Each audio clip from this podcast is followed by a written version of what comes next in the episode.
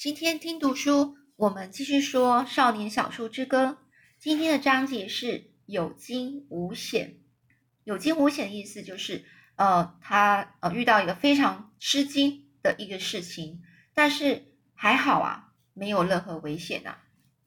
但是到底是什么事啊？我们来说说看喽。这印第安紫罗兰山呐，啊，这印第安紫罗兰啊，就是一种植物的名字啊，是山里报春的使者。也就是说，看到这个印第安紫罗兰开花之后呢，也就是春天到了。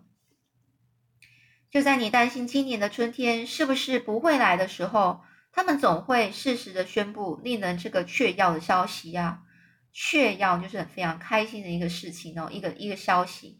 紫罗兰小巧而不起眼的花朵，静静贴着地面开放，除非你靠近仔细瞧。否则，你一定会忽略它们的存在。你一定要非常的仔细的去看，你才知道这个春天已经到了。它们的颜色是一种冷峻的蓝，那种冰冷的感觉就像是三月的寒风。它们通常我们都在山脚下采摘印第安紫罗兰，我帮忙奶奶一起摘，一直摘到我们的指头被刺骨的寒风冻得不灵活。为止，奶奶用那些花来泡滋补茶。她称赞我是一个摘花的好手。我知道自己的确摘得很快。我们还在通往山上的小径上采摘冬青树的针叶。小径上结满了碎冰。当我们走过时，靴子底下都会嘎嘎喳嘎喳的传来碎冰的尖尖叫声。奶奶呢，就把针叶。放在热水里，让它让我们喝。它比任何一种水果都要有营养，喝下去之后会让你觉得舒服极了。我们还在小径旁挖掘树根，收集臭松的种子。自从我抓住诀窍以后，这个石橡子啊，就是捡石橡子，就成了我的拿手绝活。一开始，我只要发现一颗橡子。就把它拿回去丢到奶奶的袋袋子里，但是奶奶提示我可以等到手上装满，整个装满之后再跑回来丢。所以拾橡子对我对对我本来就是件简单的工作，因为我个子小，比较接近地面，再加上奶奶的方法，我拾的橡子一下子就比奶奶还多了。奶奶把橡子磨成粉之后，粉是金黄色的，然后加进山胡桃和核桃。做起面包炸饼，那种饼的风味独特，你绝对尝不出它们是什么味道。有时候奶奶不小心把糖呢撒在橡子粉里，她会对我说：“该死，小树儿，你看看我把糖给撒在橡子粉里头了。”通常我都不表示什么，但是我知道当他失手时，我一定可以吃到一块饼，多吃到一块饼。这个顺便一提啊，我和爷爷都是吃炸饼大王啊。三月下旬呢，也就是差不多在印第安紫罗兰开花以后，我们都会一起上山呢去采集。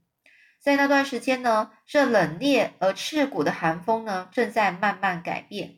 有时候你会很讶异的发现，很讶异又很惊讶哦，拂上脸庞的风啊，就是整个吹到脸的风啊，竟然是如羽毛般温柔的软和，而且还带着一些泥土的气息。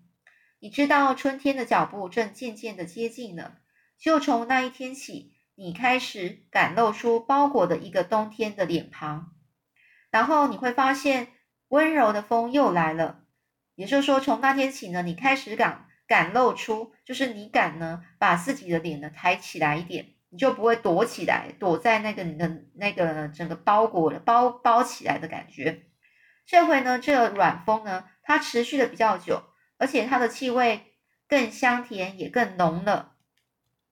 这高山山脊上的冰雪开始碎冰融化，雪水顺着山势慢慢的通过地面，像是一根小指头般的朝着山涧的汇流而去。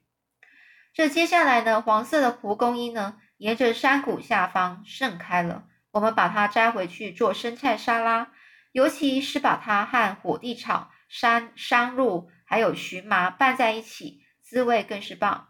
荨麻是最好吃的主菜，但是它上头长着细小的绒毛，当你走到走到这个荨麻丛里摘它时，全身都会被刺得非常难受。我和爷爷常把荨毛虫呢给掠过去，但是奶奶都会看到，然后我们爷俩呢只好去摘了。爷爷就说，他从来没有注意到生活中还有像采集一样美好的事，充满了愉悦，而完全没有该死的陷阱在里面。除了某些植物外，我也这么觉得。这火地草呢，开着紫色的花，花朵很大，它的梗子很长。削下皮以后可以生吃，也可以煮成一道菜，吃起来味道有点像芦笋。这个山葵一簇一簇的开在山坡上，远望过去就像一片黄色的毯子一般。它的花是鲜艳的黄色，小小的开在顶端，叶子呢则有一些辛辣的味道。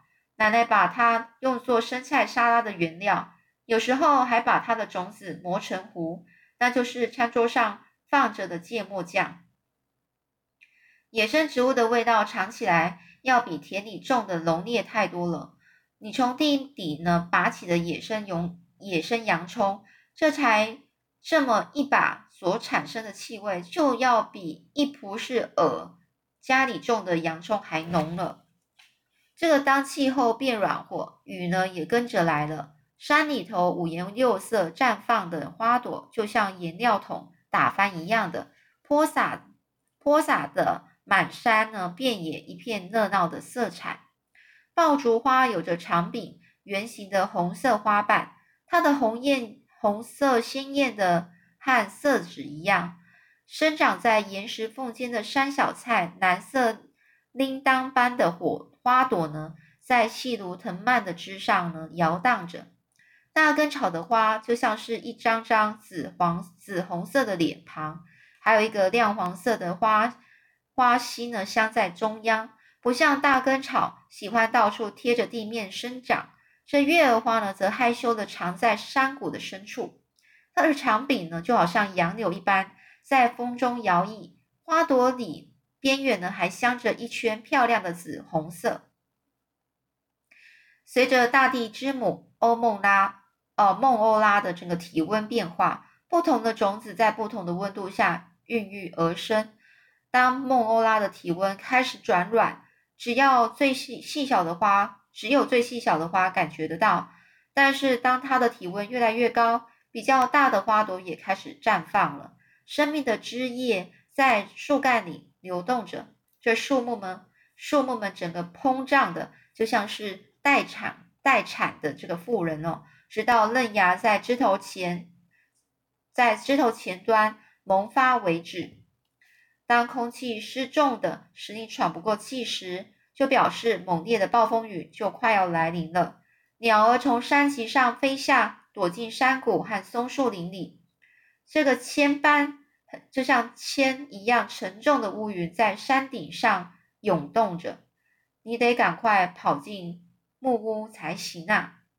我们在屋前的一个长廊啊，欣赏着闪电的五五五月，应该是五耀哦，这个是跳跃的样子。五耀巨大的光柱呢，持续快一秒钟，也许有两秒那么长。这闪亮的触须从山顶向向下快速的整个呃闪击到地面。然后马上被急拉回空中去，噼里啪啦的巨响从天空传来，这声音之大，仿佛有什么东西被劈开似的。接着轰隆的雷声滚过了山脊，一直到山谷的背后。有一次，我几乎以为高山就要被雷给劈上、劈打下来了。不过爷爷告诉我，那是不会的。的确，他们从来没有倒下过。这接着，闪电又来了。它击中了山顶的岩石，巨大的蓝色火球四处蹦落，照得整个天空一片闪动着蓝呐。突然刮起的狂风迅速地掠过树林，整片林子都被它吹得整个弯下腰。豆大的雨点稀落地从云端洒下，仿佛预告着接下来还有大的惊人的雨势即将降临。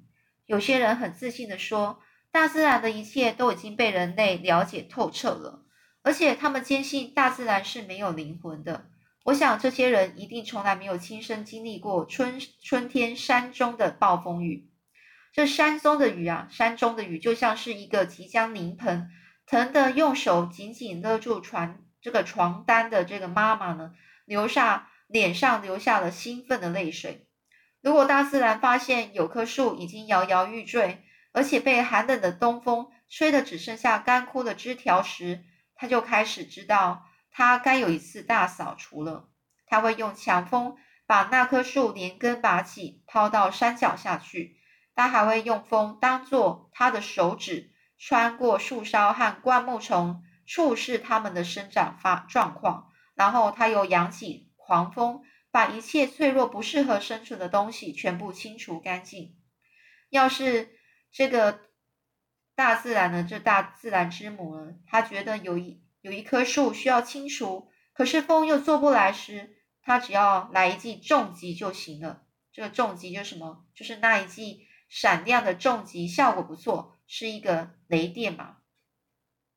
树也只剩下一堆燃烧的焦炭而已。春天的诞生虽然洋溢洋溢着生气，但是却也是充满痛苦的。如果你见过，你一定也会同意我的看法。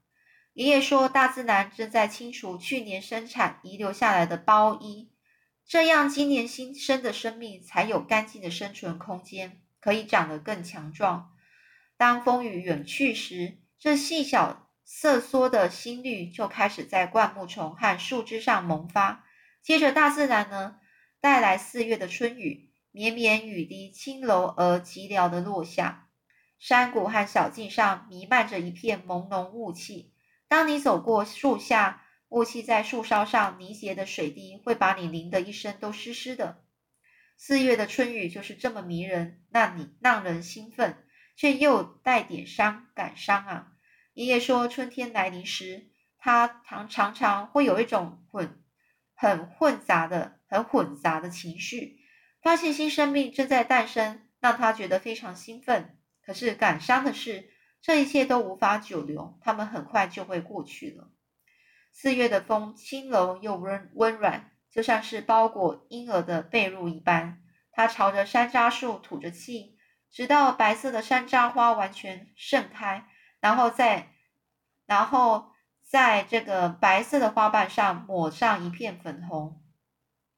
这山楂花的气味比冷冬呢还要香甜。引来一群群的蜜蜂围着花朵嗡嗡的飞舞。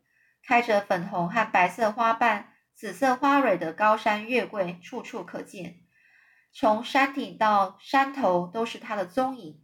这狗牙紫罗兰的黄色花瓣生的尖尖长长的形状，还有一层白色的齿状物悬在外头。我觉得它们的长相有点像舌头。当四月的气温升到最高时，突如其来的寒意会把你给冻得呆住了。那一阵寒意大约持续了四到五天。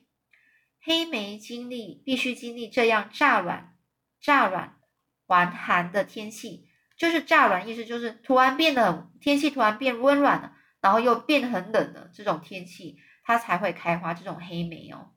所以这这阵子就叫做黑莓冬季。